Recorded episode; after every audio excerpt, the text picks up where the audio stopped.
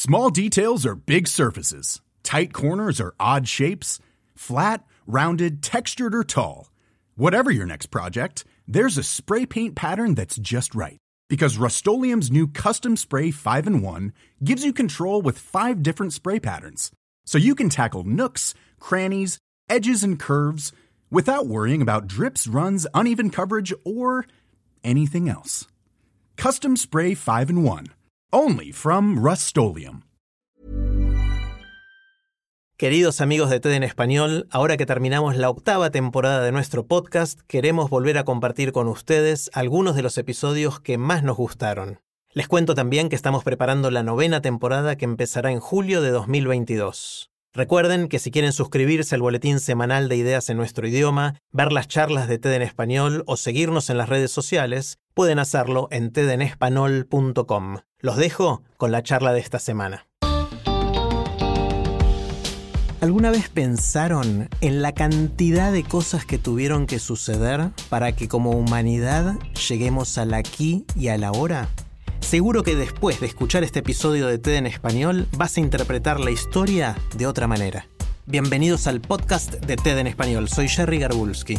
Leonora Milán Fe es bióloga y filósofa de la ciencia. En su charla en TEDx Ciudad de México, nos explica los eventos azarosos que dieron origen al universo y luego a la humanidad. ¿Cuál es la probabilidad de haber sobrevivido a cinco extinciones masivas? Después de todo esto, hoy tenemos la increíble suerte de estar aquí. Tengo una confesión que hacer. Ya casi no leo. Últimamente me está costando muchísimo trabajo encontrar el tiempo suficiente para sentarme con calmita y agarrar un libro con la paciencia como para que este me atrape. Afortunadamente para mí y tantos otros como yo, existen los audiolibros que nos permiten meterle horas de lectura al día mientras hacemos otra cosa. La cantidad de dinero que le he dado a la librería de mi plataforma consentida de audiolibros es alarmante. Pues en un viaje en auto, momento perfecto para el audiolibro, estaba escuchando el texto de Bill Bryson una breve historia de casi todo. En este se hace un recuento a través de la historia de la ciencia de mucho de lo que sabemos acerca del mundo en que vivimos y el universo en el que este mundo existe. Y tuve una especie de epifanía. En ese momento estaba pasando por algún tipo de situación personal, algo tan poco importante que ni siquiera recuerdo de qué se trataba. Y en un semáforo, escuchando una parte especialmente cósmica del libro, pensé, soy una tonta. No puede ser que esté perdiendo el tiempo preocupándome por mis problemas de primer mundo cuando tuvieron que conjuntarse tantos factores aleatorios y azarosos para que yo estuviera aquí hoy. Eso es lo que tendría que tener en mente, no mis tonterías. Esta es, por supuesto, una postura personal. A mí me ayuda a pensar en este tipo de extrapolaciones espaciales para aterrizarme y entender mi lugar dentro de un todo inmenso. La realidad es que no soy la persona más espiritual y frecuentemente volteo a ver a la ciencia como esa figura que me brinda respuestas frente a las cosas complejas que pasan a mi alrededor. Por lo mismo, las explicaciones científicas de Bryson me funcionaron perfecto para restar la importancia a mis problemas personales, porque me hicieron verme y verlos, por lo tanto, chiquita, tanto como el pedacito de granito de arena que somos en el universo.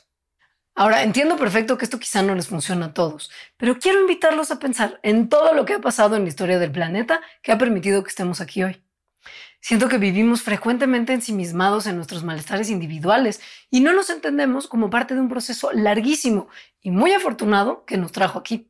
Para empezar, la Tierra se tuvo que conformar como un planeta habitable, ya que en su origen, que ocurrió hace aproximadamente 4.540 millones de años, era todo menos ello.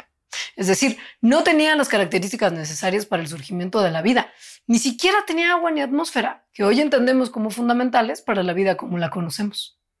En su primera era estaba siendo constantemente bombardeada por meteoritos y tenía una actividad volcánica intensa, cosas que eventualmente contribuyeron a que se formara una atmósfera primitiva. Para ese momento ya existía agua líquida, que al parecer fue cortesía de mucho bombardeo de asteroides que depositaban aquí material acuoso y hielo y esta dio lugar a vapor de agua, que se condensó y acumuló en la atmósfera. Esto ayudó a enfriar el exterior del planeta y contribuyó a que se formara su corteza sólida y los océanos. Cuando se enfrió lo suficiente, las formas de vida más primitivas empezaron a formarse. El cómo todavía no se elude. Uno de los dolores de cabeza más grandes de los biólogos es que, aun cuando sabemos tanto de la vida que hay en la Tierra y de mucha de la que pasó por aquí en momentos anteriores, no tenemos una explicación clara de cómo surgió esta. Lo que entendemos a grandes rasgos es que la atmósfera primitiva no tenía oxígeno, sino otros componentes como nitrógeno y dióxido de carbono, un poquito de hidrógeno, agua y metano. Los impactos de asteroides en la Tierra, los rayos y la luz ultravioleta proveniente del Sol actuaron sobre estos componentes y facilitaron que se formaran compuestos simples. Estos bajaron con la lluvia y se depositaron en los cuerpos de agua que se formaban en los cráteres, combinándose con minerales que estaban en el suelo. Estas combinaciones fueron acumulándose y haciéndose más complejas, hasta que eventualmente dieron lugar a los ancestros de las células que hoy forman a todos los seres vivos. Esta explicación, por supuesto, está súper simplificada y omití los múltiples misterios que existen sobre el surgimiento de estas protocélulas. Pero créanme que su formación no fue trivial y que es tan sorprendente que hoy no logramos entender bien a bien cómo ocurrió.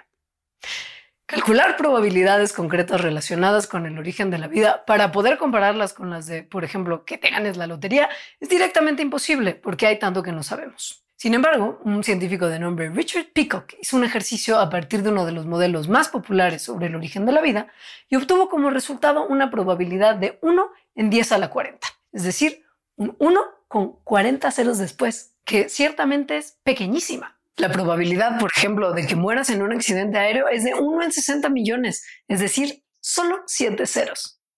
Las probabilidades de que te canonicen, o sea, que te hagan santo, es de 1 en 20 millones. Solo siete ceros, una vez más.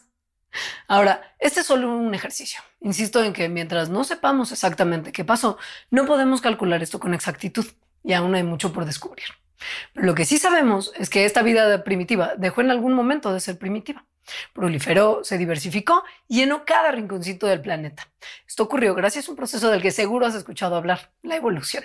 Las primeras formas de vida fueron organismos compuestos por una sola célula sin mucha organización interna.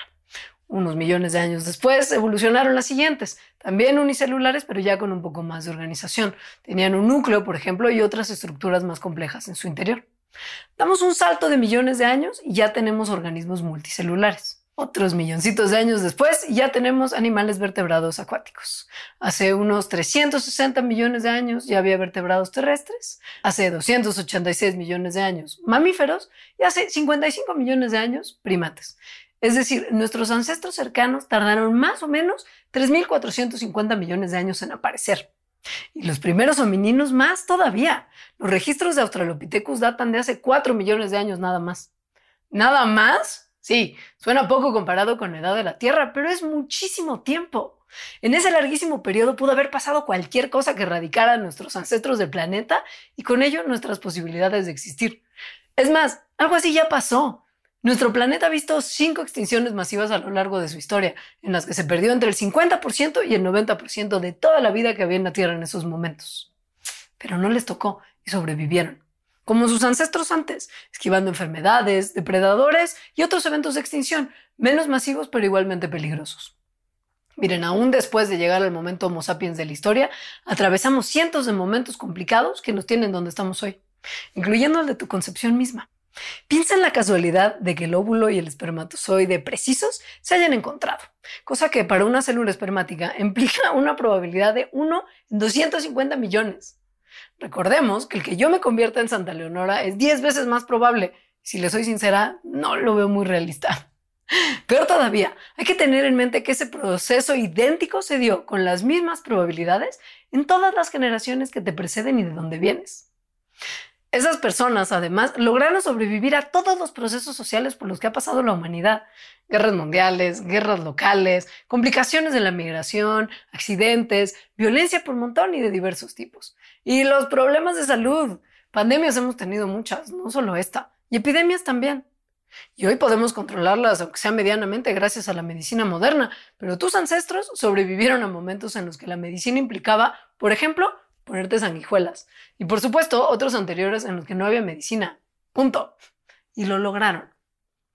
Mira, entiendo que en momentos como estos cuesta trabajo dejar de pensar en uno mismo, en nuestras personas queridas y en lo que significa la contingencia que estamos viviendo. Sin embargo, puedes tomarlo como uno más de esos obstáculos que tú y todo lo que vino antes de ti tuvieron que sortear para que estuvieras aquí hoy viviendo esto. Y estás vivo. Piensa que para las generaciones que vienen, la suerte de poder estar aquí será todavía mayor, porque los que estuvieron antes que ellos lograron sobrevivir este momento. Y eso es increíblemente afortunado. Muchas gracias. Si les gusta TED en español, la mejor manera de apoyarnos es compartiendo el podcast con sus amigos. Pueden encontrar todos los episodios en Spotify, en Apple Podcast o en tedenespanol.com. También nos pueden dejar un comentario en la página de Facebook de TED en Español. Este es un podcast de TED en colaboración con Adonde Media. El sonido y la música están a cargo del estudio Pomeranek. Soy Jerry Garbulski y los espero en el próximo episodio.